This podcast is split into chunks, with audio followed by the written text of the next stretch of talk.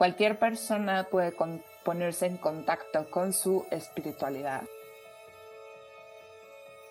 Llegué, creo que por, por rebeldía a la espiritualidad que tengo ahorita, llegué por rebeldía, por no querer ser parte del, del status quo, del mainstream, por cuestionarme cosas. Yo me sentía deprimida, eh, no, no sabía qué hacer de mi vida y fue cuando llegó un amigo y me llevó al grupo de Alanon.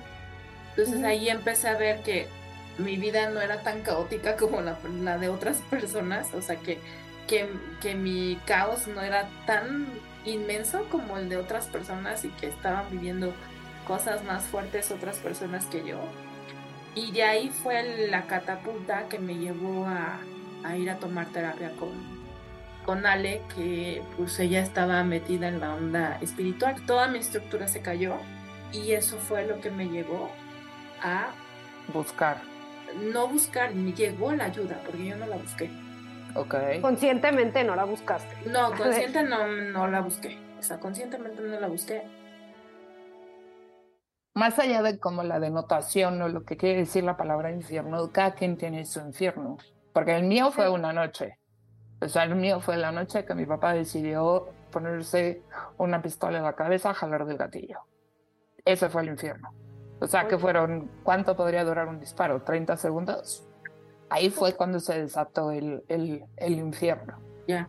O sea, es como cada quien yo creo que lo va viviendo en diferentes infiernos. Porque no, o sea, porque tu experiencia de Ana de rebeldía y todo eso, creo que también es como muy válido porque es rebelarte contra todo lo que no va, contra todo ese adoctrinamiento o toda esa programación que traías y decir, o tú, Yola, verte cómo se desmoronaba la estructura y decir, ¿qué hago? Y que el universo te dijo, pues aquí te va un caminito corazón.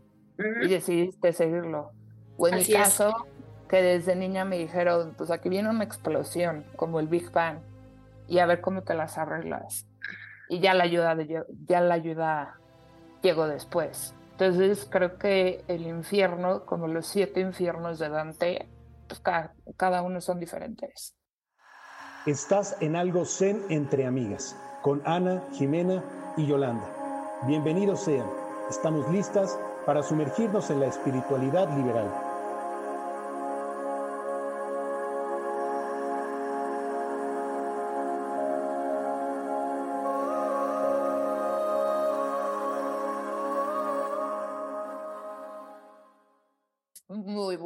Noches, muy buenos días, muy buenas tardes, donde quieran que se encuentren, como se encuentren, sea vía audio, vía video, les saludamos. Estamos aquí una vez más en algo entre amigas y me gustaría que mis amigas se presenten, mis manas. Y vamos a hacerlo en orden alfabético por aquello de que digan, ay, es que no, es alfabético. Alfabético. Ok, yo soy Ana. Sí, soy Ana, estoy feliz de estar aquí con ustedes siempre, siempre estoy esperando el día de nuestra reunión para que podamos platicar y terapearnos entre nosotras y esperando de verdad que cualquier cosa de las que digamos le pueda llegar a alguna de las personas que nos ven o nos... Claro, Yola. Yo soy Yola, este, también así como Anita, esperando este día porque es mi día de terapia grupal. ¡Ánimo! ¡Ánimo! Tú siempre puedes, ¿no? No, no, no, y es, eh, o sea, es, es, tan grato estar aquí con ustedes, con ustedes aquí, chicas, y con todas las personas que nos ven, nos escuchan. La verdad es que es muy grato seguir compartiendo un cachito de, de nuestro ser y que, así como dice Anita, que hacia alguien, una puntita le llega a alguien así, eso para nosotros ya es una gran ganancia, ¿no? Ya es como misión cumplida. Ya me conocen, yo soy Jimena y hoy vamos a hacer como un viaje al inicio, vamos a regresar en mucho tema, digámoslo así, porque nos llegó un mensaje, muchachas, en el TikTok de Afrodita, que les voy a leer. A ver. Ok. Afrodita dice, hola, he escuchado cuatro capítulos y me siento un poco perdida. ¿A qué se refiere lo espiritual en el ser humano. ¿Qué es ser espiritual? Cualquier persona puede ponerse en contacto con su espiritualidad o solo si se ha estudiado como ustedes. Muchas gracias. Entonces, no, no me diga nada. Vamos a ver si con las primeras preguntas que vamos a ir platicando y eso, podemos contestar un poco ese mensaje. Y también es como ver cómo el universo es sincrónico, como la sincronía de la semana pasada que les decíamos, nos vamos a regresar, ¿no? Vamos a regresarnos al origen, a ver cómo está esta onda, porque ustedes también están entre amigas porque creo que a veces se malentiende en el mundo de la espiritual y también como el maestro, como alguna vez lo platicamos. Y no. no, por favor. No. No, no, no, o sea, nos pueden decir maestras, nos pueden decir Ana, Jimena y Yola, como quieran. Pero aquí el sentido de todo esto es platicar y que ustedes puedan agarrar lo que les funcione, cuestionarse y también saltar, y que digan, no es también mal, y saltar lo que no les, no les, no les ah, resuene con su historia. Así es. Claro, pero sobre todo que si no, si no les resuena algo, que, lo, que nos digan. Claro. sí, está. estamos abiertos. Uf, sí. Estamos abiertos a saber. A saber y a escucharlos y a, leerlos de que si algo no les cuadra, pues también nos gusta esa, esa, esa interacción, ¿no? Que nos digan esa retroalimentación porque a nosotros nos ayuda a crecer, ¿no? Claro, esto es como, aunque sea como por un medio masivo de difusión como es el Internet, es para todos. Entonces, hablábamos al inicio de que si estuvimos en el infierno, ¿no? Entonces ya dijimos un poco, sí, no y por qué. Entonces, el infierno en algunos casos podríamos decir que fue personal y en otros casos podríamos decir que fue del medio ambiente. Y que aunque hubiera sido yo personal, igual y Ana del medio ambiente, igual y tú entre personal y en medio, ¿no? De, de medio, eh, medio ambiente y personal. Y esto es inevitable unirlo con la religión, porque así es en Occidente. Todo esto se une con el sistema de fe. Todo esto se une con la religión. Entonces, mi siguiente pregunta sería, ¿la religión les ayudó? A mí no. ¿A Yola? Pues, a, a ser yo espiritual, no. A tener creencia de creer en algo, sí. Ok, a mí no me ayudó. Entonces, Ana, ¿por qué dejaste la religión con la cual te criaron? Porque no, no veía, no encontraba respuestas, no encontraba congruencia, veía mucho, no entendía ese concepto, o sea, todos los conceptos que manejaban. Yo fui criada en la iglesia, iglesia católica, entonces, como muchas, muchos de los mexicanos, entonces no había respuestas, era todo de, no preguntes, son dogmas de fe, o esto, en esto sí podemos creer, en esto no, esto sí podemos leer, esto no. Y yo decía ahí todo, ¿por qué no? ¿Y por qué no? Entonces, este, de veras no me acomodó, dije, no, yo necesito saber más. Y esto de pues, el infierno que, que manejas tú del medio ambiente, para mí era bien incómodo ya estar en eso. Estar a lo mejor en una, una congregación con tanta gente y estar diciendo, por mi culpa, por mi culpa. Pero, pero mi, mi culpa de qué? ¿Por qué?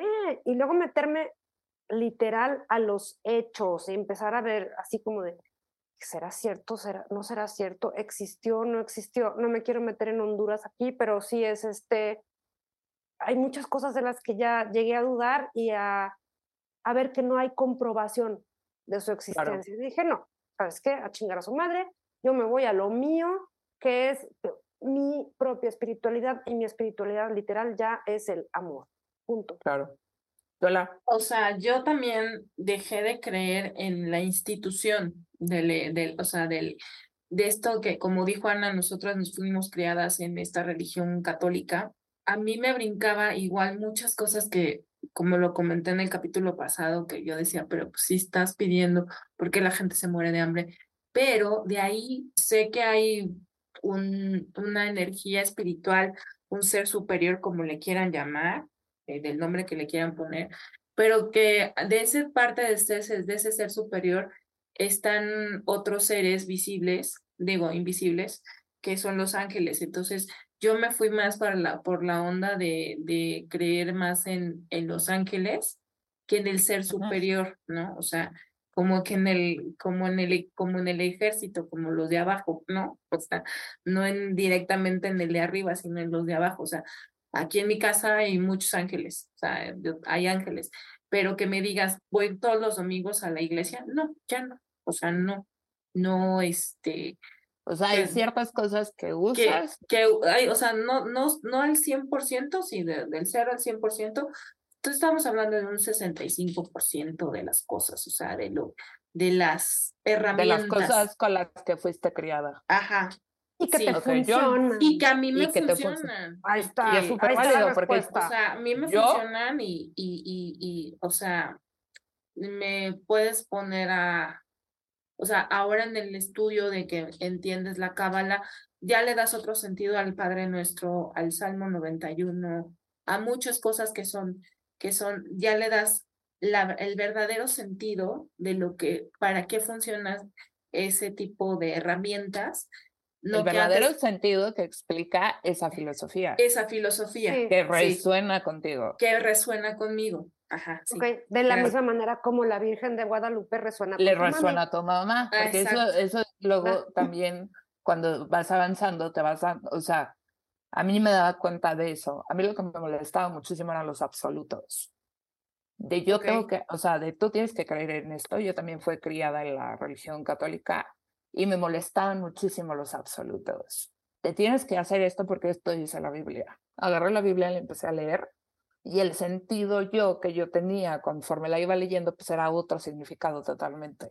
No, y por ejemplo, que a mí en la secundaria me ponían a rezar a las 12 del día el Angelus yo estudiando en toda mi primaria en una escuela que no era católica, entré en la secundaria a una escuela católica y, y, yo decía, pero ¿por qué se hace esto?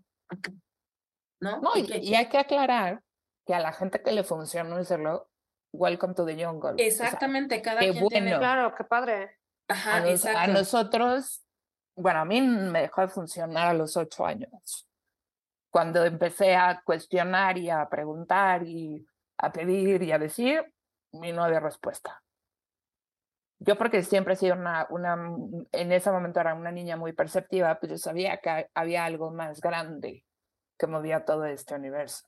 No te lo podía explicar y desde mi conciencia de niña, pues no me empataba lo que me decían. Entonces, llegamos a un punto muy interesante. A ver, venga, venga, venga. Quiero que me digan en tres palabras o cuatro, cinco máximo, ¿qué es ser espiritual para ustedes? Ya me lo dijeron un poco, pero es como para mm, tener una oración. Ok, te voy a decir, para mí, ser espiritual es ser compasiva, que eso está amor, el amor incondicional metido ahí, ¿sí? Este, ser generosa, tener generosidad completa con, toda, con todos y con todos sin ver ya dije muchas palabras, pero bueno. No, no, no, no, pero está bien. Sí, pero estoy definiéndolas. ¿Sí? Y la tercera es darme cuenta de que no estoy sola. Perfecto. Nice. O sea, por mucho que la razón y que todo lo que les he dicho, que investigo y no sé qué cosa, será lo que sea, pero no estamos solos. Sí, como, sí. Cuando dice la filosofía del Ubuntu, yo soy porque tú eres. I am because, because we are, ¿no? Exacto. Este, Yolita. Pues para mí ser espiritual es amarme a mí misma. También se vale, claro. O sea, empezando por ahí. E, empezando por ahí. Sí, porque eh, cuando eh, es como definición, pero cuando uno empieza a, a, a estudiar todo esto y em, es el conocimiento ¿no? de, de uno mismo, porque realmente me acuerdo que eh, el mantra que dice yo, yo soy lo que es, I am that I am, yo soy lo que soy, ¿no? O, o hay otro. Ah, está bien. En Kundalini que decía, o sea, que dice Dios y yo, yo y Dios somos uno. Claro. y yo me iría más al aspecto como más pragmático, que creo que esto es lo que se vuelve muy interesante. Para mí la espiritualidad es estar en contacto conmigo, entendiendo que tengo un cuerpo físico una mente y pues digamos un, sentimientos, alma, espíritu. Emociones. Emociones, ¿no? Porque sin llegar al espíritu. Porque eh, estábamos hablando al principio del viaje, ¿no? De regresar al origen, de regresar hace 20, 40, 30 años, cuando haya sido el momento en el que decidimos iniciar esta búsqueda para encontrar respuestas a cosas más grandes que nosotras. Sí, es correcto. Porque creo que a veces, digo, en Oriente, pues podemos ver que están súper avanzados, ¿no? Que pues, te puedes ir hasta Mesopotamia, ¿no? Hasta en la India, Egipto, todo eso. Y hay una cosa que me, me llamó mucho la atención, es que la palabra espiritualidad viene del occidente cristiano. Ah, mira. O sea, ahorita no nos digo, eh, si quieren, pues métanse a, a googlearlo un poco más, pero si consideramos que es algo que la, que la palabra espiritualidad se gesta con los griegos y un poquito más se va avanzando, empezamos a poder decir como varios paralelismos, ¿no? Uno de esos paralelismos me gustaría es, vamos a ver si podemos llegar a una conclusión el día de hoy de qué es ser espiritual, porque igual y como hemos dicho anteriormente no vamos a llegar a ningún lado. Simplemente vamos a como desmenuzar más el rollo y ponerlo en la mesa. Además, ser espiritual, o sea, estar en contacto contigo, podríamos e, eso poner como una definición previa, ¿no? Desde el amor incondicional, desde el ser generoso, desde el ser compasivo. Ser espiritual en el siglo XXI, en el momento en el que estamos, 2023, puede ser muy polarizante. Porque uno es de que no me subo al status quo, no me subo al mainstream. Sí. ¿No? Otro entro en todo lo conservador, en todo lo que me hace sentirme seguro. ¿Qué digo que es conservador? Irte con todo lo que ya está caminado. Ok, sin machete, sin abrir brecha. Exacto, sin machete, sin abrir brecha. Entonces, queremos decirles que vamos también a hablar en el Consejo Tribal.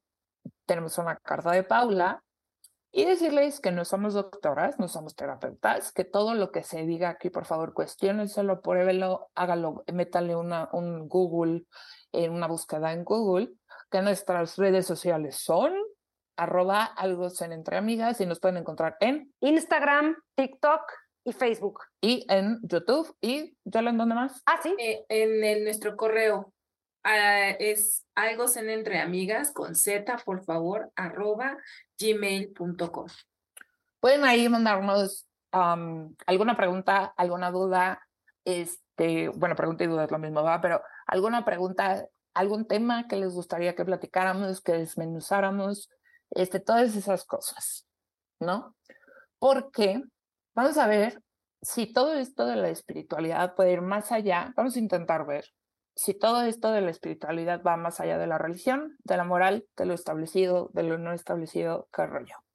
Entonces agarré unas frases. La primera frase, pregunté en, Instagram, pregunté que qué les, qué les inspiraba la siguiente frase. La religión es para la gente que tiene miedo de irse al infierno. La espiritualidad es para quienes ya han estado ahí. Es un proverbio Sioux de los nativos americanos que luego uh, David Bowie, cantante inglés, que ya no está con nosotros, la popularizó. Que descanse en pants. Que descanse en pants. Entonces, vamos a ver qué nos dicen las muchachas. Y de ahí me gustaría que empezáramos a platicar. Karina dice, es una excelente frase. Miriam dice, pienso que el infierno se vive en esta tierra, simplemente vamos a través nuestros infiernos personales. Y Diana nos comenta, totalmente amo esta frase, bajar al infierno y enfrentarte a ti es de valientes. Y me gustaría empezar por ahí. ¿Tú cómo ves esto de, es de valientes, Ana? Totalmente, totalmente, sí, porque es como lo que hemos platicado, creo que hace como dos episodios del shadow work.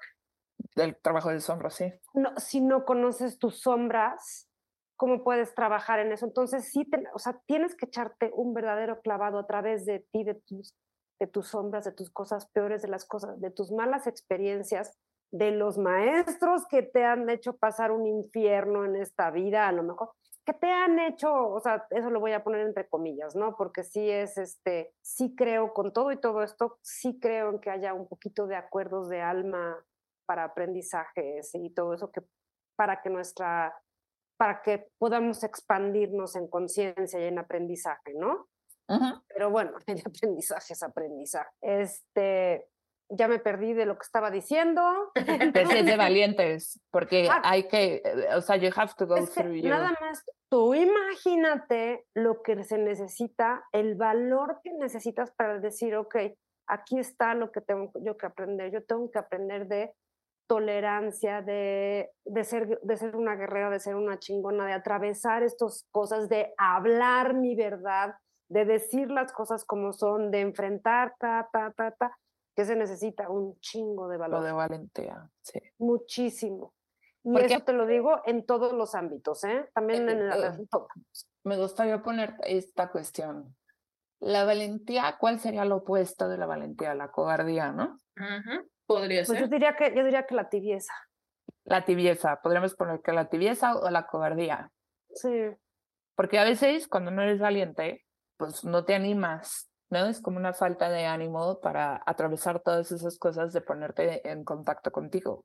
Sí. Sí. ¿Qué pasa? O sea, ¿qué tan pesado tiene que ser para que te muevas del lugar? ¿Qué tan incómodo tiene que ser? Ajá. Es que, tiene que tienes que llegar a una situación de que o te vas para abajo o te vas para arriba. O sea, o sea, es como muy, siento que es muy extremista tiene que pasarte algo muy, muy, muy fuerte, ah, algo muy grave, en, no en sentido de que... No, algo muy grave, algo muy, grave, algo muy fuerte. Y, eso es como, de, es, es, como que ahí como que te asientas, o bueno, a mí en mi caso fue así de, o, o, o, o haces algo por ti o te mueres.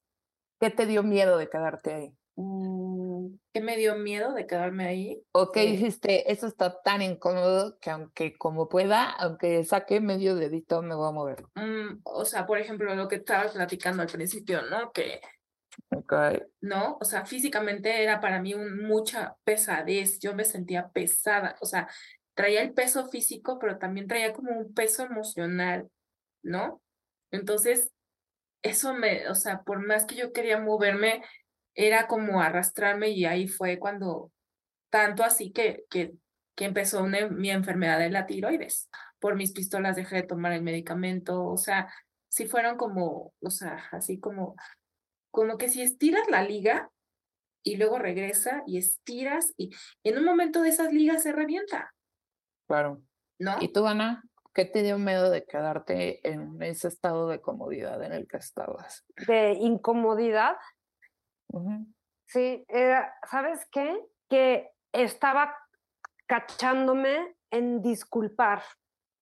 En, Bueno, pero a lo mejor la estoy pasando mal, pero hay otras cosas que son muy buenas.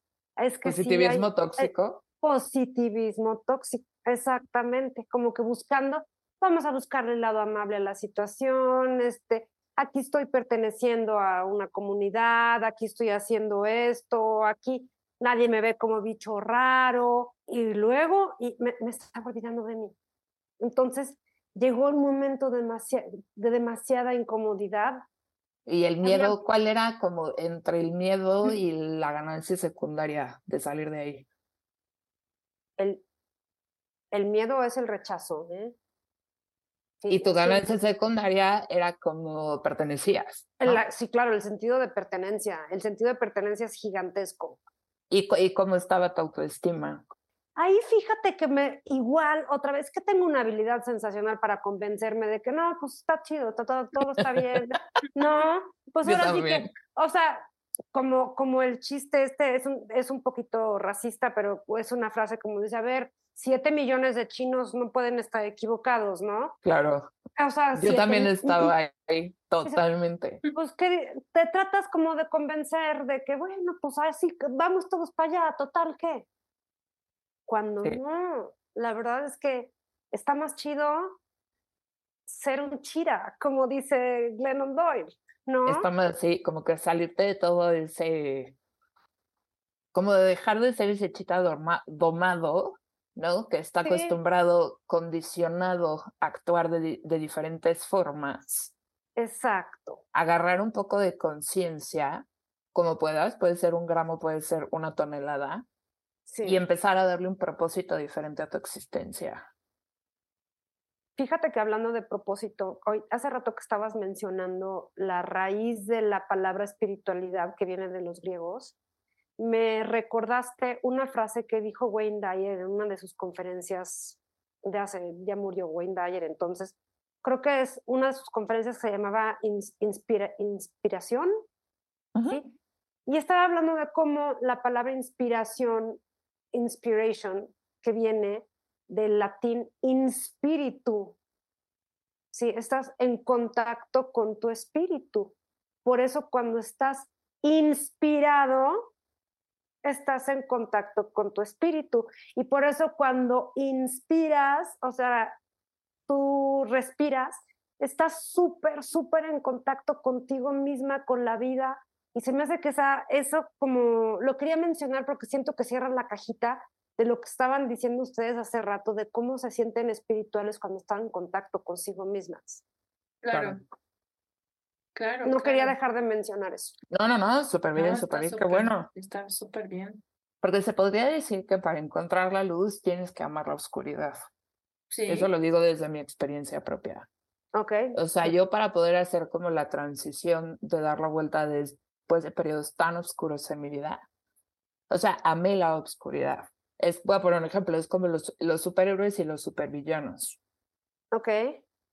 Al supervillano, últimamente, como nos han contado las historias, lo puedes llegar a amar.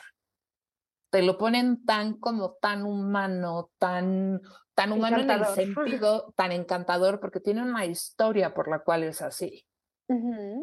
¿No? El supervillano tiene una historia, ¿no? Como dicen en los cómics, es la historia del origen, de por qué se volvió malo, ¿no? En el sentido extremo de este del bien y del mal. De ponerse, por ejemplo, Batman y el Guasón. Y ahora que viene la película que hizo Joaquín Phoenix, como que entiendes todo el problemática de, su, de la mente, ¿no? Toda la cuestión con su salud mental de por qué es malo. Y cuando está bailando, todo el mundo le parece maravilloso, cuando está bailando en las escaleras, ¿no? Y cuando ves los actos que comete, son actos verdaderamente fuertes y de una extremidad muy violentos. Pero lo quieres, te relacionas con él, sí. ¿no? Y te deja pensando, o sea, a pesar de todo lo que hace y de cómo se burla y, ah, y cómo les da, o sea, y cómo tiene con esa facilidad de terminar con la vida de otra persona, porque está actuando su propio, su propia oscuridad, porque también mantenerte en este mundo material, pues estoy hablando de materia, es el, el, el mundo físico de todos los días, que necesitas dinero para comer, que necesitas dinero para moverte, que necesitas dinero para hacer esto, ¿no? Que tienes una serie de, de, reglas que tienes que seguir para funcionar en la sociedad y que no acabes eh, privado de tu libertad en una cárcel. O que tienes que hacer esto para poder hacer esto. Son una serie de reglas que a alguien se le ocurrió y que puso para que no nos, no, o sea, no siguiéramos como en el mundo de las cavernas. De la anarquía, sí. De la anarquía. Entonces, ¿qué pasa cuando agarras conciencia y te das cuenta que necesitas darle un propósito, una razón, o decir, el propósito creo que puede ser esa razón o eso que te gusta hacer, ¿no? Y la palabra propósito podría tener como muchas acepciones, muchas definiciones a tu vida. ¿La puedes volver a repetir, porfa? Claro. ¿Qué pasa cuando agarras conciencia y te das cuenta que necesitas darle una razón a tu vida? Quitemos la palabra propósito porque puede ser complicada. Necesitas darle una razón. ¿Cuál es la meta, el objetivo?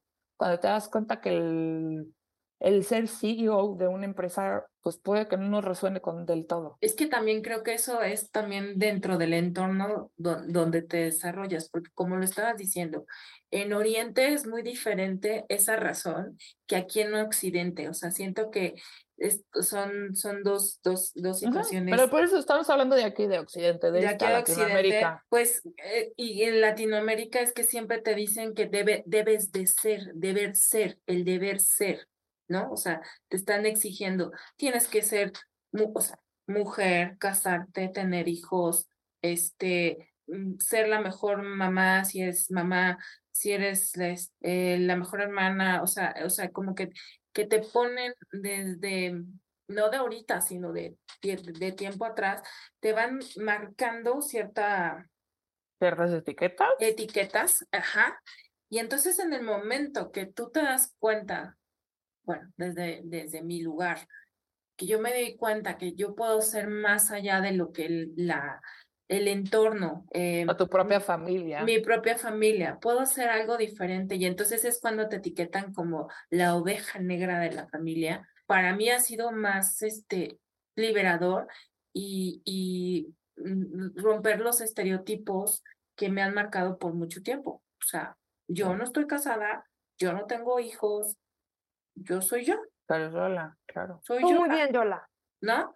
O sea, ya el próximo año cumplo 50 años y orgullosamente los cumpliré. Anita. Sí. ¿Qué pasa cuando, agarras conciencia?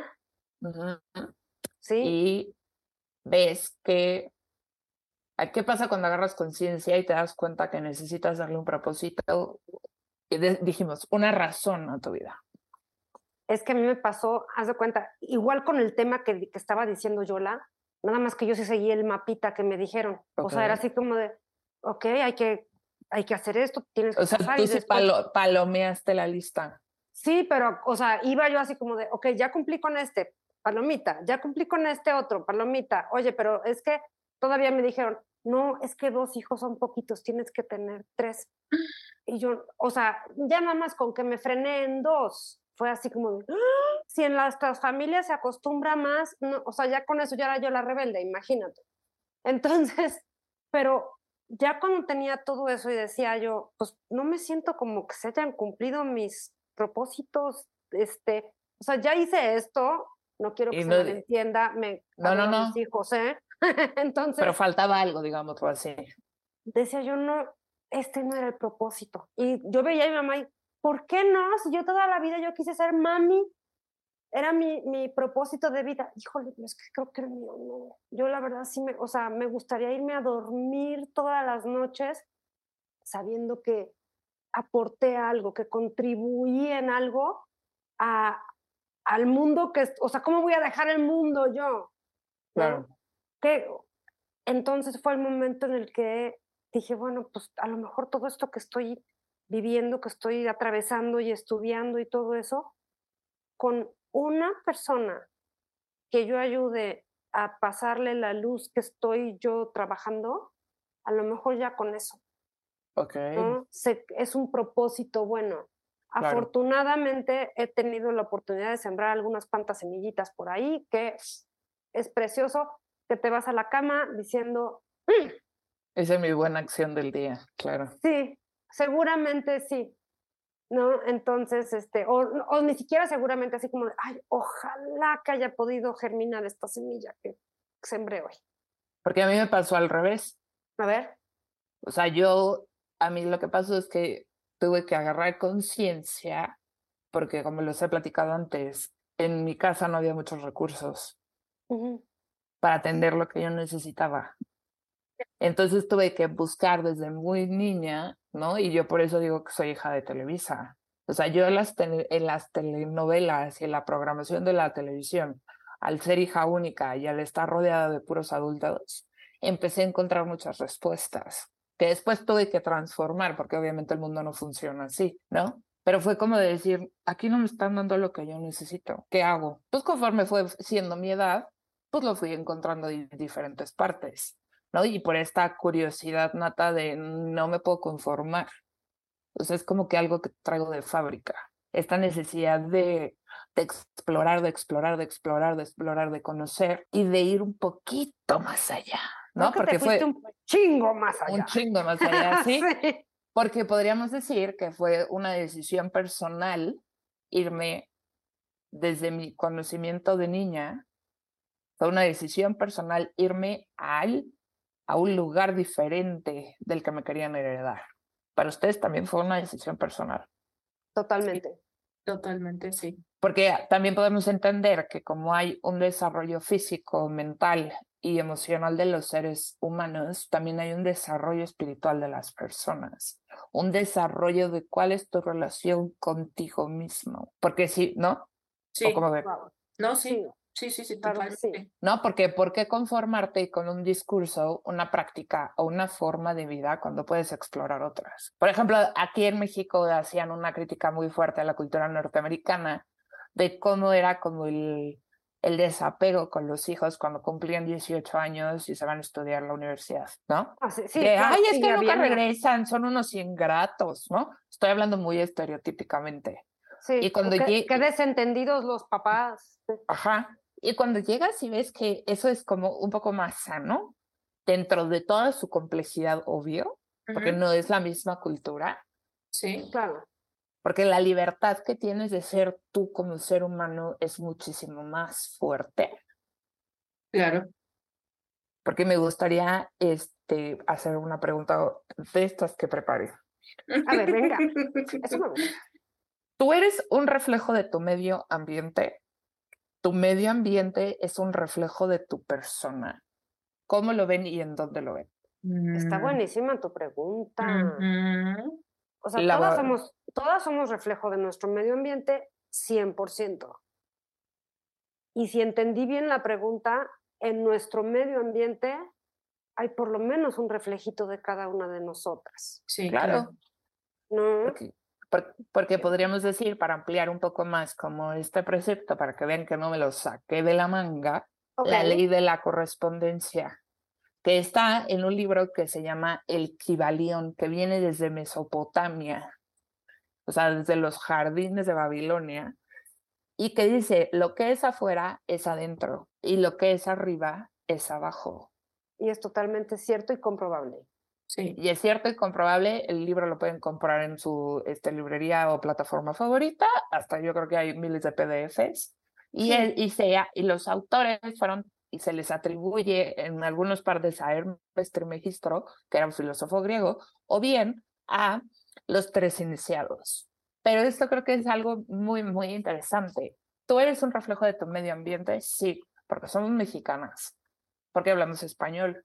Así es. Porque tenemos cierta, uh, digamos, afinidad porque nos podemos comer chile, salsa, picante. Sí. ¿Por qué combinamos el queso con la salsa? Porque empujamos la comida con tortilla. Porque empujamos la comida con tortilla. Y luego el medio ambiente es un reflejo de nosotros en tu casa porque tú decides qué cuadros pones.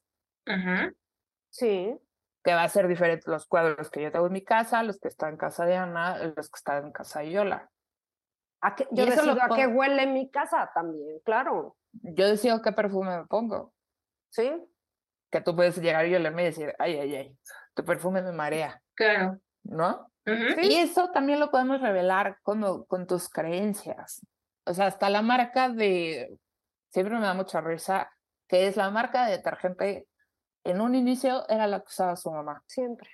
Sí, bueno, ahora usas más, pero sí. ¿No? Sí, siempre, siempre empezamos con lo que aprendimos en casa.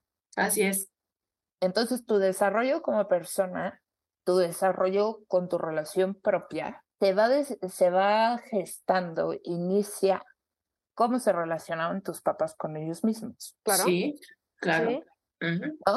Y luego depende, porque dicen cuando hay peleas de hermanos, ¿no? Dice, ay, no mames, ¿cómo pueden ser tan diferentes si, si, si crecieron en la misma casa? A ver, güey, es que ahí es donde nos perdemos. Que, hayas que seamos todos mexicanos o que sean todos chinos, no quiere decir que todos los seres humanos somos, somos iguales. Tenemos ciertas características por las cuales nos, nos, este, nos diferenciamos. O ciertas características por las cuales somos iguales. Es una cuestión, creo, bien personal decidir si te vas a poner en contacto contigo o no. Sí, claro. Hay muchos caminos caminados por muchas personas antes que nosotras. Sí. ¿no? Están las religiones, o sea, están las filosofías de las religiones, porque ahorita vamos a hablar de eso. Están las filosofías de las religiones, y vas agarrando pues, lo que te va resonando. O como de lo que estoy diciendo. Pues no, está bien, perdido. No, no, no, no, no. Vas agarrando lo que te va resonando o como hay otras personas también que se agarran de una, me resuena esta y ahí, y ahí me quedo sin estar picándole de, de, diferentes. lado al otro. No, pero ¿Y por, qué no sal ¿Y por qué te saldrías más allá de la, de la, de la rebeldía o la incomodidad o el miedo? ¿Por qué te saldrías de lo que te enseñaron? ¿Dónde se está mejor? Es una pregunta muy pendeja, pero ¿dónde se está mejor? Donde te sientes feliz. Punto. ¡Tin, tin, tin! ¡Mil puntos! Sí, o sea, donde, donde, donde te resuena, donde lo que te... Donde seas están tú. diciendo te hace vibrar. O sea, yo, por ejemplo, veo a mi mamá, de veras mi mamá en una misa católica está fascinada. Y si hay canciones más. Y está fascinada. La he visto llorar de emoción. Y, Oye, pues qué bonito. Es más, yo cuando era chiquita yo quería eso. Yo la veía y yo quería eso. Pero Yo no también quería eso, pero a mí tampoco me movía. no lo encontré. Pero aparte yo decía, seguramente cuando crezca me va, o sea, me va a llegar eso. O No, seguramente cuando haga niña la no. primera comunión, seguramente va a llegar alguna, alguna lucecita chingona y... Pero nunca llegó eso. Entonces, o sea, está donde cada quien donde le funciona. Y a mí me, a mí, pues sí, no me funcionó por ahí. De hecho, o sea, pues terminé no, cre- o sea, funcionándome no creer en Dios. Y está chido para mí. Creo, Es que, y eso también creo que cuando a veces te, va- te vuelves como muy monogámico, muy monotemático, Ujú. Es porque tu carácter es como más de irte sobre la línea, ¿no? Sí. Yo soy Sí, una aquí- espiral, me, ca- me queda muy claro. Entonces, ¿por qué- ¿será una cuestión de reglas o qué será que la mayoría o el promedio de la gente prefiere irse por una sola cosa? O, la o también es una... seguridad. Eso. La estructura siempre da seguridad. Eso es ser como niños. A los niños que no tienen estructura, que los crían sin, como ahora hay unas crianzas respetuosas y todo eso que es para, y que hacen lo que se les da la gana a los niños. Cuando no hay reglas, no hay estructura y no hay seguridad.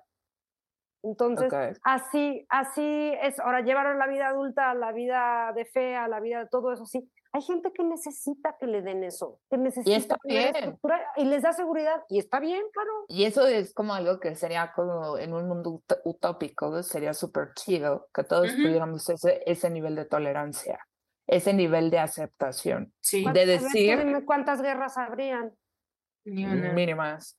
mínimas. Y aparte creo que eso es algo que en Latinoamérica no se vive tanto. Yo que No. tuve la oportunidad de vivir en Estados Unidos, este, cuando era muy joven, este, el, aquí todo el mundo era católico. Cuando yo estaba en la escuela y llegaba alguien que era cristiano, ¡uh! Es cristiano. O sea, como que era diferente. Y llegabas allá, aunque estaba en una universidad católica, pero había épico- e- episcopal, este, ¿cómo se llama? Judío, musulmán, católico, ¿no? Había este budista, hinduista, o sea, había muchas religiones y todos convivían con unas. Creo que también a veces lo que nos falta es información. Sí. ¿Sabes qué pasa? Bueno, aquí yéndonos como a datos históricos, nosotros no pudimos, no tuvimos históricamente permiso de admitir a gente que emigrara a México que tuviera otra religión que no fuera la católica. También. Entonces, aquí era nada más católicos y ya hasta apenas el siglo, creo que 19, se empezaron a abrir a que llegaran algunos cuantos. y creo que en Argentina eso es un poco más libre porque hay muchísima más población judía, por Exacto, ejemplo. Exacto. No, porque, La porque diversidad, sí, abre la la cabeza. diversidad abre la cabeza. Mm, Y Claro. creo, y yo en ese sentido, yo creo que yo crecí en una casa que en el mundo de las ciencias, en el mundo del desarrollo del conocimiento, era muy diversa. qué Sin bonito. embargo, por el otro lado no. O sea, en el crecimiento como persona, en el crecimiento de la diversidad y de la real aceptación de otras personas que tuvieran una creencia religiosa diferente a la tuya, era muy cerrado, ¿Era muy intolerante?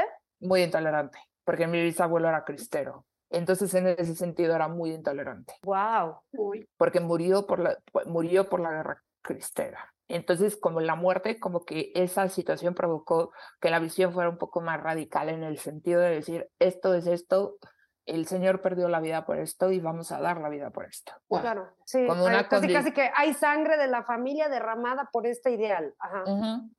Entonces, como que eso fue como muy limitante para una persona como yo. Claro, claro. Pues a la vez limitante, pero haz de cuenta como que levantó unos cuantos, a lo mejor metros o centímetros, la barrera que, que tú ibas a, A ver, Pues, tener que brincar. que la brincabas porque la brincabas. brincaba, reina. Porque creo que a pesar de que estábamos con muchas etiquetas, como de la oveja negra, este, la rebelde, la bicho raro, creo que esas etiquetas, aunque duelen y dolieron y cada vez duelen menos, pero creo que esas etiquetas nos propulsaron, nos impulsaron a estar en un lugar más padre. ¿O cómo ven? Sí, claro. Definitivamente mis etiquetas las flasheo. Yo también ya las empecé a flashar. O sea, las muestro con mucha... Ah, bueno, y aparte medio que las ocultaba y a lo mejor las soltaba así como que en cortito, así de que, eh, así soy yo, esta soy yo. O sea, ahorita... Sí, ahorita también a mí ya me empieza a valer madres, cada vez más. Claro. Y así de, es que a ti te gustan esas cosas, ¿verdad, Ana? Sí, me fascinan, me encanta. Ah, y a mí me veían como la bruja, ¿no? Sí, sí, igual, la igual bruja. a mí. Soy la bruja, sí. Hereje, también. También. y aparte, si te vas al, significado de hereje, un hereje es alguien que se cuestiona todo. Eso, eso. Y también el otro día estaba yendo de la palabra cínico, que también la palabra cínico en el origen es la que se cuestiona todo. Bien. Vientos. O sea, no, no es esa cuestión actual que tenemos de la definición de que es como restregar lo que sabes y hacer comentarios de humor negro. No, el cinismo también es preguntarse todo. Claro, qué bonito. A las tres ya nos hubieran quemado de bruja. Sí, a mí también. sí. Uy, sí. En, la Inquisición. Claro. ¿Y por qué seguimos en contacto con nosotras mismas? ¿Por qué seguimos buscando ese sentido de estar en contacto con lo que no es tangible, con lo que no puedes sentir, con lo que no puedes escuchar, con lo que no puedes lograr, puedes lograr. ¿Cómo que por, qué seguimos? Porque hay mucha gente que empieza, y lo hemos visto en algún momento con las personas que iban con nosotros a clase de yoga, ¿no? Que empezaban, iban a toda madre seis meses y no les volvía a saber el polo. Y nosotros seguíamos en la búsqueda de eso que no es tangible, de que eso que no, o sea, de lo que no se puede percibir con los cinco sentidos físicos. Porque es muy solitario estar en, en, estos lugares. O sea, es, bueno, número uno, nuestra yoga no, no, es este de pararse de manos y hacer postura de cuervo, que es lo que la gente busca para tomarse la foto. Ya me puedo parar de manos, gracias. Nuestra yoga es, vamos a meternos hacia adentro y encuéntrate con quién eres en realidad, mamacita. Y como a nadie le gusta eso, mejor, bye bye, me siento muy incómoda, el silencio no me gusta, no me está gustando esto que estoy encontrando en mí, mejor me voy a buscar quién me enseña a pararme de manos. Ok, te viste en el espejo, la pasamos fuerte, la pasamos mal, recorrimos, subimos, bajamos. ¿Y qué nos hace seguir en esta búsqueda? ¿Ibas a decir algo, Yola? No, es que está, estoy analizando todo lo que están diciendo y sí, o sea, sí es un camino de soledad, pero también al mismo tiempo indirectamente puedes eh, tocar a, las personas, ¿no? Porque a mí mm, me pasó, me ha pasado que se acercan y me dicen, ¿qué estás haciendo? ¿No? O sea, sí es un camino solitario, pero a la vez, cuando ven el cambio en ti, cuando estás en el cambio, o no es cambio, sino en, esta, en este encuentro contigo mismo, este, te preguntan, ¿qué estás haciendo? Pues esto, y entonces es cuando ya la gente dice, ay, ¿me dices cómo? Y ya le dices cómo, pero pues es la decisión, o sea, es como, como que en su momento esa persona, como dices, que has tocado ciertas personitas, pues a mí también me ha tocado así tocar ciertas personas que ahora las veo y van, o sea, van más avanzadas que yo, ¿no? En su, en su, su desarrollo, este, espiritual. Pero es que eso, eso qué bueno que lo dices, porque el desarrollo espiritual es como el desarrollo físico. Claro. No es igual para todos. No. Y cada quien va a su ritmo y a su tiempo. Y, hay veces que te, que te regresas y hay veces que como, como lo has dicho, que no solamente es una sola corriente. O sea, yo, o sea, yo medito, yo hago, hay veces que se me olvida meditar, pero también ahorita estoy en un, en, en un entendimiento de mí, como me has dicho, de, de, eh, de, conocer mis emociones, de conocer esto, pero no lo puedo hacer yo sola. Necesito a alguien que me apoye, que me ayude. Entonces, por eso estoy yendo a terapia. Entonces, Oye, yo te, tengo una, te tengo una pregunta. Ajá. Me, me dejaste pensando cuando dijiste que hay personas que a lo mejor empezaron contigo y ahorita las ves más avanzadas. ¿Qué te hace decir que estén más avanzadas? Pues porque están haciendo otras cosas, o sea, bueno, más bien, no es que estén avanzadas, sino que están en su proceso y están haciendo cosas que digo, para mí, desde mi punto de vista mío, es como más avanzado de lo que yo he hecho, ¿no? O sea, como que, ah, ya es que ahí hay algo bien interesante, pero dinos. Sí, no, ahorita lo redondeo. O sea, que, o sea, que, que, o sea, que alguien empezó así y ahora ya está en la ayahuasca y entonces está, o sea, haciendo cosas que yo, por ejemplo, no he probado, que dicen que te puede llevar a ciertos niveles, pero cada, como dices, cada, cada persona es este, su, su desarrollo, su crecimiento en esto de la espiritualidad es individual, no es colectivo. Es que además aunque nos conocimos, ahí nos, aunque nosotros nos conocimos en un colectivo, pero cada quien nos desarrollamos a nuestro propio ritmo. Claro, pero ahí es que ahí entra una frase que me removió el alma cuando la leí, que dice, el crecimiento es, de adentro, es desde adentro hacia afuera. Nadie puede enseñarte, nadie puede hacerte espiritual. No hay otro maestro sino tu propia alma. Y esta frase es de un filósofo hindú de los 1800, por ahí vivía, que se llama Swami Vivekananda. Ah, Swami Vivekananda, ajá. Ajá. Entonces, lo que yo he visto del, del, crecimiento espiritual, por eso te decía lo de... Tiene que empezar por algún lado. por eso, tiene que empezar por, algún lado. Pero, o sea, en términos humanos lo vemos como algo progresivo y ascendente, ¿no? Porque estamos tratando de ponerle una imagen gráfica a eso, a que sea algo más elevado, cuando en realidad todo se maneja dentro del mismo plano. Todo, nada más que alguien está haciendo ayahuasca, alguien está haciendo el hongo, alguien está haciendo el peyote y alguien está haciendo el, retiro de silencio de quién sé cuántos días, y alguien está, y, o nosotros estamos haciendo otro tipo de cosas, cada quien, y está bien bonito que cada quien lo esté viviendo de una manera diferente y encontrándose y encontrando su verdad. Porque lo que estaba diciendo ahorita Jimé de Swami Vivekananda, Vivekananda. Me, encanta, que, o sea, la, definición de gurú, ¿no? Que todo el mundo anda buscando su gurú. Eh, gu, oscuridad, ru, luz. Quien te lleva de la oscuridad a la luz. es el gurú y tantos cursos y tantas cosas y tantos aprendizajes que tenemos para poder darnos cuenta que tu propio gurú eres tú misma. ¿No? Sí, y que, que, que, que tienes, eh, que, que, esto es como, como decía Jiménez, hay gente que, bueno, como estaban diciendo, ¿no? Que van así como, van en línea recta. Ya vemos gente que vamos en espiral o vamos en onda, que vamos un día arriba, otro día abajo. Y eso que dices es bien difícil. O sea, el darte cuenta, como decía Ana, de que en términos humanos y en términos sociales y en términos de lo que traemos de ADN de siglos, es que queremos ir en términos ascendentes, de que queremos ir logrando cosas para ir marcando la palomita de, ah, ya pasé el uno, luego me sigue el dos y luego me sigue el tres. Y cuando te das cuenta que los números en realidad son relativos, tiene muchísima frustración. Sí. Entonces, romper eso es bien complicado y es como irte dando cuenta del propio discurso que te echas, que es lo que yo creo que es lo que, te quería también decir, Ana.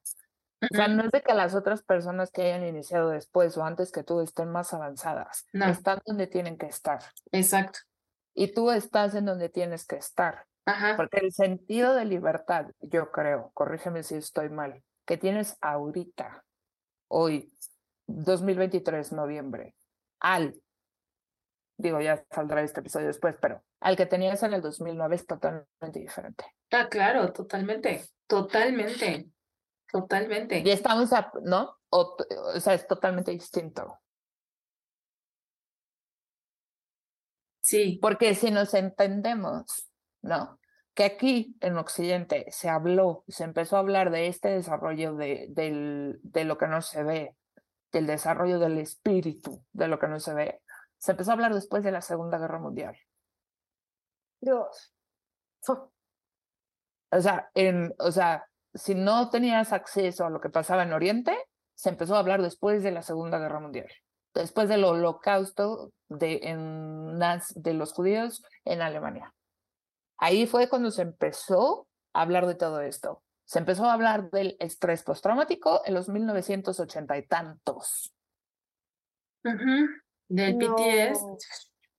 Cuando hizo Freud toda su teoría, después de la Segunda Guerra Mundial. O sea, después de que se dieron cuenta que realmente qué iba a pasar con toda esa gente que había sobrevivido tantos horrores. De que las preguntas, por ejemplo, que te haces desde la institución, ¿qué prácticas, ritos o rituales necesito seguir? ¿Qué es bueno y qué es malo? ¿Qué es falso y qué es verdadero? Eso es, digamos, el lado de lo, establecido, de lo, lo que está dentro de lo que cabe dentro de la institución. Y te vas al lado más de lo que no se puede ver, de lo que no puedes tocar, que es el sentido físico.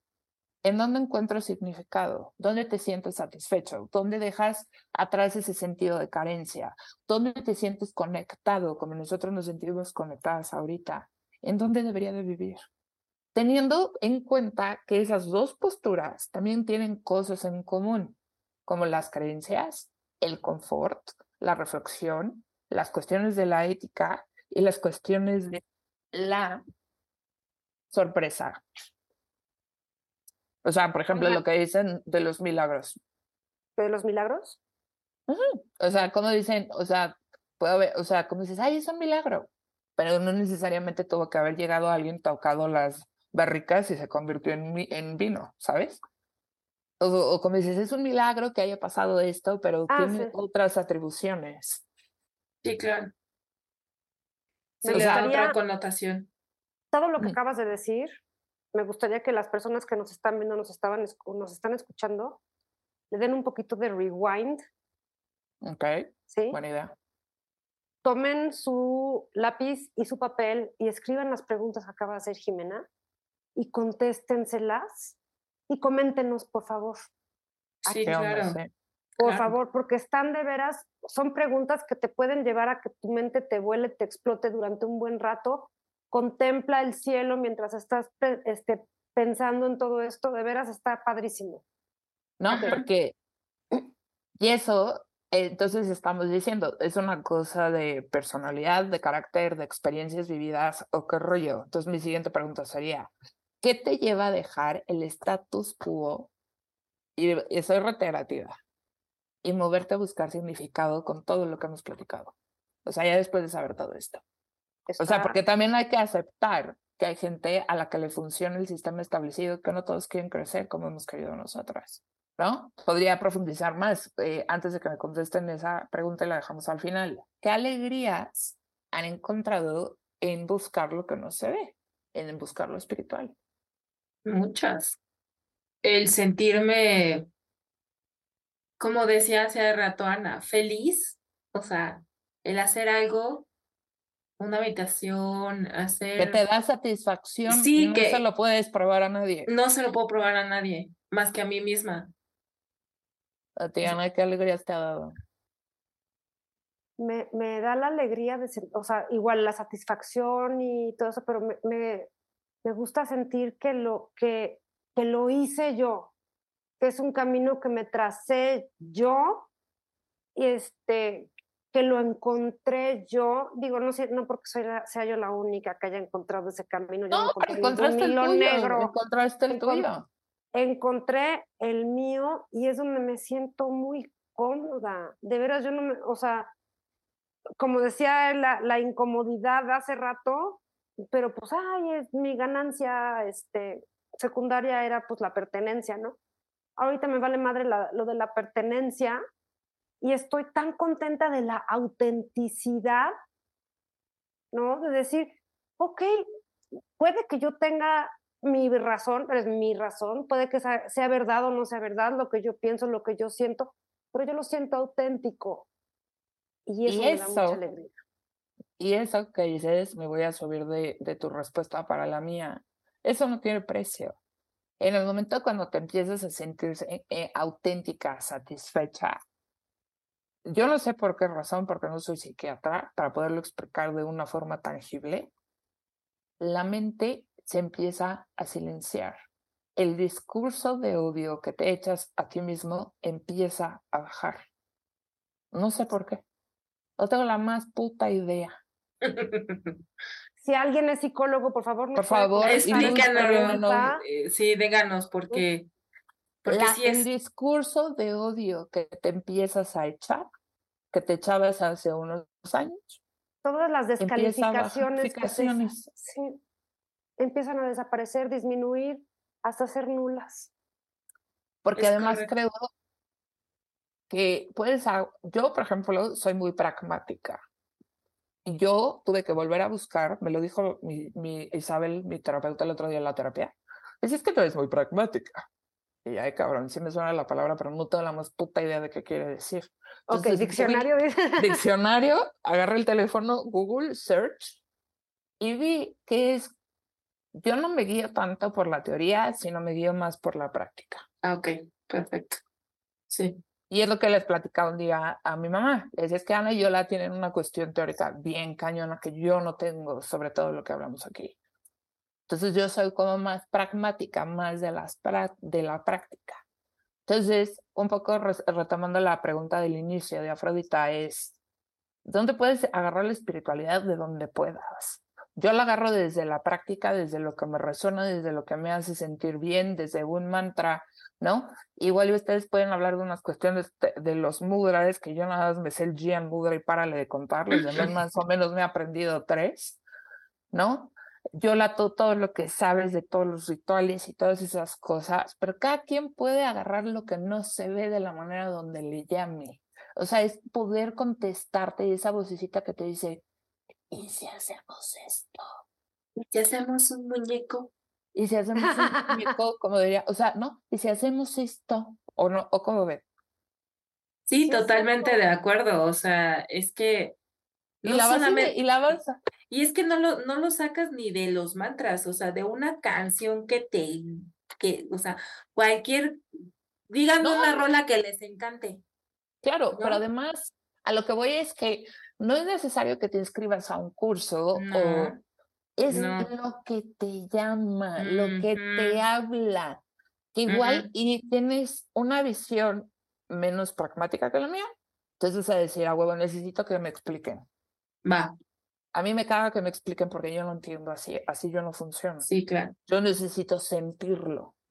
¿Y cuánta gente hay que se lo explican? Hay otras personas que los leen, hay otras cosas que lo observan. Ajá, porque el conocimiento se adquiere de diferentes formas. Hay, hay formas de por, por ver, por oír, por oler, por escuchar, por tocar, ¿no? Imagínense que hubo un, un maestro taoísta que subido en un puente, de esos puentecitos redonditos así, como de la antigua China, así observaba los peces que estaban abajo nadando horas y horas y con eso sacó tratados y tratados y tratados de filosofía de la mente y del espíritu y del Tao Te Ching y de todas esas cosas. O sea, cada quien. ¿No? Qué bueno que haya gente como tú, Jime, como tú, Yola, como, todas las personas que nos escuchan y que han encontrado la manera, o sea, sus, sus respuestas de diferentes maneras. Claro. Claro, y aparte es como quitar ese juicio que tenemos de decir es que yo lo hago así, pero lo tendría que hacer como dice afuera, o sea, como dice el mundo, por decirlo así. Mm, sí. ¿No? No sería muy importante quitar eso. Y es como escuchar mi, o sea, voy a hacer una pregunta, pero ¿qué pasaría si todos los seres humanos tuviéramos la capacidad de vernos adentro, el mundo sería muy diferente. Claro. Porque todo lo que nosotros somos, si cambiáramos mucho de ese caos que tenemos de forma interna, dejarías de buscar al culpable de todas tus desgracias afuera. Y verías que mucho de eso lo puedes resolver adentro. Sí, es, correcto. Pero cada quien lo va viendo, eh, cada quien lo va descubriendo de diferente forma. Y yo creo que aquí la onda es como va el primer paso, ¿no? enfrentarte, reconocer. reconocer y decir, voy a dar este primer paso. Como dicen los alcohólicos, ¿no? No puedo sanar lo que no reconozco que está herido. Tal cual. Entonces puedes empezar por ahí, reconocer que hay una herida en ti y decir, vamos a ver cómo le hacemos para... para Solo porque si no reconoces que tienes un problema, no hay manera. no hay manera, como dice Ana, o sea, si no ves lo que está herido, no hay manera. Y entonces, vamos a dejarlo aquí tantito, vamos a dejar que nuestro cerebro... Por cierto, gracias Afrodita. Gracias. Por la pregunta. Sí, gracias. Sí. Entonces, Yolita, tenemos una carta de Paula por ahí, que nos puedas dar lectura, por favor. Sí, así es. Bienvenidos sean a todos ustedes al Consejo Tribal Zen. Aquí vamos a dar lectura a uno de sus mensajes. Trataremos de llevarlo a, un lado muy provechoso, igual y no.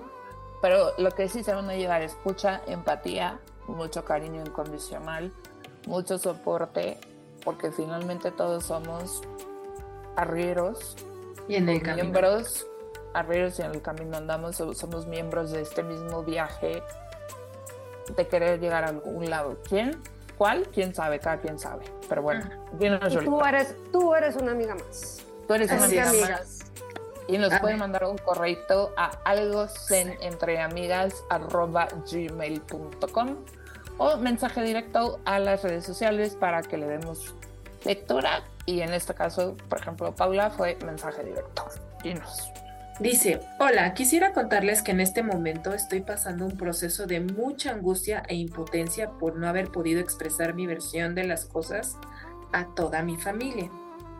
Estoy duelando un episodio de violencia que pasó hace casi 30 años, el cual no me permití sentir y transitar por sostener a casi toda mi familia nuclear.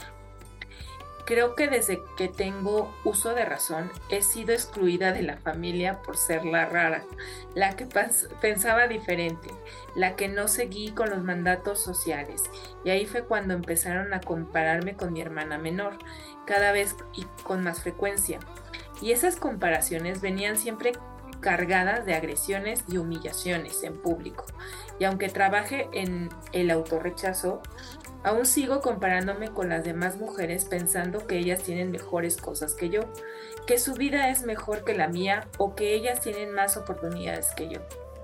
En este momento nadie, salvo mi papá, mi mamá y mi hermana, se relacionan conmigo. Yo estoy casada con un hombre maravilloso, que me cambió la vida y fue el que me empezó a defender frente a los embates de sobre toda la familia de mi mamá. Por último, me he dado cuenta de que me cuesta un montón salir a la vida a mostrar lo que soy porque pienso que a nadie le va a importar, importar, aún sabiendo que lo que hago es bueno. En fin, siento que estoy rota y no sé cómo amarme, armarme y amarme. Gracias por darme la oportunidad de expresarme. Paula, de entrada te mando un fuerte abrazo, te acompaño y estoy contigo, Paula. ¿No? Y ¿Qué, podemos decir de esto, chicas? Yo creo que es que Paula, mi reina, te abrazo yo también, te mando muchos besos. Había fragmentos de tu carta que hasta dije, yo no la escribí, ¿eh? yo también así de... Yo, por eso como, como que me dio una risa nerviosa, pero así, o sea, dije... Igual a mí decía yo, hay cosas que sí, ¿eh? Porque también me pasó también tratar de buscar validación en la opinión de los demás en la aprobación de los demás y, ser la que está como que tratando de contener, aunque haya el episodio de violencia y todo así. Y digo, Paula, me encanta que estés tan contenta con tu pareja actual, me encanta, porque ahí estás encontrando la validación que necesitas. Pero déjame decirte una cosa, regrésate al, al episodio anterior, el de la impermanencia, acuérdate que lo único que es para siempre es tu relación contigo misma. Y me gustaría de veras este, agarrarte así la carita, los cachetitos y decirte, valórate tú, tú, tú, los demás, la pareja, lo que sea, no importan. O sea, la que aquí vale eres tú. Mírate a los ojos a ti misma y di, aquí la chingona soy yo. Porque todo esto lo he logrado yo todo lo que nos acaba de, de, leer Yola de tu carta son puros logros tuyos. Bravo, felicidades. Bravo, felicidades. Y yo también creo que le agregaría algo. Cuando tú cargas con situaciones fuertes del pasado y por alguna razón tomaste responsabilidades, estuviste en ambientes o cosas así, es reconocerte hoy en día, mi querida Paula, que te mando un gran abrazo, lo sabes, es que hiciste lo que pudiste en el momento y que eso te fue llevando a donde estás ahorita. Es perdonarte a ti misma en ese momento por haber hecho eso, que no tenía, o sea, que hiciste lo que pudiste con lo que tenías. Es reconocer, me perdono y me, y me, y me ¿cómo se llama? Y sigo a la siguiente parte. La vida te premió con un hombre que te empezó a, a defender, con ese hombre que empezó a decirte, tú vales, lo empezaste a escuchar afuera, tú vales. Y eso creo que el escucharlo y realmente creerle, porque te lo está diciendo, porque lo está viendo y porque te ama, eso va a ser un poco más para que te puedas reconciliar más fácilmente y para que puedas dejar a cada persona en el momento que fue, en el momento que sucedió esa acción, porque por lo que nos, nos leyó Yola, ahorita ya no están con ella. Entonces quedarse con las personas que están en el presente y dejar a, esa a esas personas en el pasado con esos recursos que esas personas tenían. No los estoy validando en ningún momento. Simplemente esos fueron los recursos y ella se pudo seguir moviendo para estar con un hombre que la ama y que la defiende y que puede ver muchas cosas buenas en ella. Eso sería mi, mi, mi, mensaje para Paula y un gran abrazo y aquí estamos, querida Paula. Y eres, Una, y eres una gran guerrera y eres una chingona, una y eres una chingona porque el tomar el, el, el, el, reconocer y el observar y ver qué es lo que lo que pasó en esas situaciones y verlas y, y reconocerlas y que estuvieron ahí te da paso a decir poner un alto y decir no más esto, ¿no? Ya no más, ya no, ya no, ya esto ya no más. Y si hay alguien que te está dando tanto amor y tanta, tanta impulso de decirte, tú puedes, ahora más te decimos, eres una chingona, eres, eres una mujer valiente, eres muy brava por hacer lo que haces, lo que has hecho y estar en donde estás ahorita en este momento. Y abrázate y apapáchate y, y, y agradecete a ti misma que lo estás logrando. Sí. Y congratúlate, porque además puede ser como un molde de galleta, ¿no? Poniendo un ejemplo muy burdo. Igual y te querían meter en un molde de galleta de que era muy chiquito y tu molde era mucho más grande. Entonces, por eso a veces uno se siente roto porque no cabes en el molde que te querían meter. Cuando realmente puedes, te dices, ok, poco a poco te vas a dar dando cuenta que el molde que tú tienes es mejor porque es el tuyo. No es el de la tienda, sino es el que tú construiste con tus propias manos. Yo creo que eso es bien chido, la verdad. Y lo bonito es que tu pareja lo ve y te está haciendo que lo veas también. Y eso se agradece, se agradece muchísimo.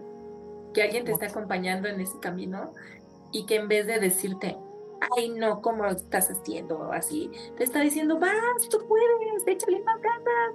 Y eso es lo padre, eso es lo, lo más que se puede agradecer que alguien te diga, vas, tú puedes, estás, estás haciendo, haciendo lo que tienes que hacer, ¿no? Que tu compañero sea tu porrista y tu león. Y tú como gran leona, sigue. Y créele, créele lo que te dice, por favor. Sí. Créele lo que te resuena y lo que no, pues hasta puedes corregirle y decirle, no, Maito, pero corrígele en positivo. No, no, no, no en negativo. Ay, pues muy bien. te abrazamos. Sí, te abrazamos, te, mandamos grandes abrazos y gracias por compartir algo tan personal y tan lindo. Gracias. Gracias. Muy bien. Entonces, pues ya estamos llegando a la parte casi final. Y quiero preguntarles, muchachas, que me digan, después de esto que hemos platicado, después de que esto hemos, hemos este, estado así dándole palabras, vueltas y pensamiento y sentimiento, ¿qué podrían decir que es ser espiritual? Híjole. Ay. Es que estoy, estoy exactamente como cuando, cuando empezamos, porque la, la definición de ser espiritual es súper, o sea, ya se agrandó después de haber platicado con ustedes. Claro, es bien personal. Podríamos decir, como para concluir, es personal. Sí. Eso. Es estar en contacto con lo que no se ve. Sí. Sí. Con lo que no puedes tocar, con lo que no puedes sentir de forma física. Sí. Sí. ¿Qué más? Con una misma, encontrarte con una misma, con una misma, estar en contacto contigo misma y con tu propósito, que me encantó esa parte del... ¿No podrían decir que la espiritualidad es dual? O sea, que tiene su lado de luz y su lado de sombra. Sí. Totalmente. Totalmente. Sí, porque si no pasas por ese proceso de sombra, no puedes llegar a eh, encontrar la luz. Para y luego pasas primero por la luz y llegas a la sombra. Así y varias veces. Y vas y, regresas. Sí. Pero es que creo que luego el, el o sea, se está como el mito de la clase de yoga, super shiny, happy people, y no sé qué, y siempre va a ser la espiritualidad super nice. Lululemon. Lululemon y así. y esto es lo podríamos decir, lo que nadie te dice de la espiritualidad es que es de luz y de sombra, y va de la mano. Sí. No puede haber luz sin obscuridad, ni obscuridad sin luz. Entonces, desde ese principio. Yin yang. Yin yang, desde que hay luz y hay noche, ¿no? Desde que hay día y hay noche. Noche, ahí está. Totalmente. Y que a veces la, la, noche es más brillante que, la, que el día. Claro. ¿Y qué se van a seguir cuestionando sobre esto después de hoy? Ay, pues todo más. No, o sea, yo, yo voy a tener que volver a ver el episodio y como literal, como dije, agarrar mi, mi, mi lápiz y mi libreta y estar escribiendo más cosas. Porque les voy a volver a hacer me fascina. A ver. Sí, por favor. ¿En dónde encuentro el significado? ¿En dónde me siento conectada? ¿Cómo debería vivir? ¿Qué prácticas, rituales debo seguir? O ritos, ¿no? Ritos rituales. ¿Qué está bien y qué está mal? ¿O qué es el bien y qué es el mal? ¿Y qué es verdadero y qué es falso? Y es un, y si eso es este, son preguntas de, de sentarte, como dijiste, Anita, observar en un lugar este, así y respirar y contestar, porque es la única. Sin pensar, sin juzgar. Sin pensar, sin juzgar simplemente lo que salga, ¿no? No, y aparte, escritura automática. Todas terminándolas como, ¿qué es bueno, qué es malo? Para mí. ¿Qué ritual, no sé, para mí? Para mí. todo es para mí. Para mí. Para mí y la invitación creo que sería como también a, o sea, a decir, si me salgo de lo que me enseñaron, está bien. Si yo siento que esto va conmigo, está bien. No tienes por qué seguir este con el juego de afuera, cuando puede ser que el, el juego va diferente adentro, porque creo que ahí es donde choca y se hace conflicto, donde se genera caos. Sí. sí. Y es un caos de a gratis. a, a, poderte decir, puede ser esto. Claro, pues, puede haber otros caminos. Puede haber otros caminos y aparte son caminos que no puedes probar porque no se ve. El espíritu, el alma, los sentimientos, las emociones no se ven, se sienten. se sienten, son, intangibles. Son intangibles. Son intangibles, no las puedes agarrar como me está agarrando la cabeza, o sea, no se puede. Entonces, esa es nuestra invitación. El ser espiritual es algo que es tuyo, es algo que no se ve, es algo que lo puedes agarrar cuando lo quieres agarrar, desde donde lo puedes agarrar. Es desde, puedes hacerlo desde una búsqueda en internet, desde una plática con una amiga, desde una plática con un padre, con quien tú quieras. Teniendo en cuenta, yo diría, cómo te sientes cuando estés hablando de eso. Y una cosa muy importante que quiero agregar, usando como brújula el amor. El amor, sí primero hacia ti, compasión, es amor incondicional a todos los demás. Todo, a, todo, es, esa brújula no soltarla, por favor. Y la siguiente semana vamos a hablar de el ego. ¿Quién es el uh. gran villano en tu camino de lo que no se ve? Gran villano, gran maestro. Gran maestro, gran adversario. Gran impulso para sacar, para que de ahí te agarres y hagas lo que tengas que hacer. ¿Cómo o gran amigo también, puede ser un amigo. O gran amigo. Hay mucho que hablar de eso. ¿Cómo sabe de qué sabe? ¿De qué está hecho? Nos despedimos por esta ocasión. Acuérdense que todos los viernes sale un nuevo episodio, que los esperamos en nuestras redes sociales, arroba algo entre amigas, en el correo igual, en terminación gmail.com. Gracias, Ana. Gracias, Jime. Gracias, Yola. Gracias, Yola. Gracias a ustedes, chicas, les agradezco mucho porque cada vez vas a, vamos a, bueno, para mí son, son muy nutritivas estas pláticas, estas charlas, porque cada vez descubro cosas más que a lo mejor ya las había visto, pero de verlas desde otras perspectivas es totalmente este, enriquecedor. Y si les digo, les voy a confesar algo antes de despedirnos. Si hace 11, 12 años nos hubieran preguntando qué es ser espiritual, les hubiéramos dado una definición de diccionario que ahorita, por la gracia del universo, no nos acordamos. Yo soy Jimena y a ah, nombre de nosotras somos algo entre amigas y ustedes también están entre amigas. Hasta la próxima. Bye. Bye. Esperamos que hayas encontrado respuestas en este episodio de Algo Zen entre amigas. Ana, Jimena y Yolanda desean que te sigan surgiendo las preguntas. Gracias y hasta la próxima.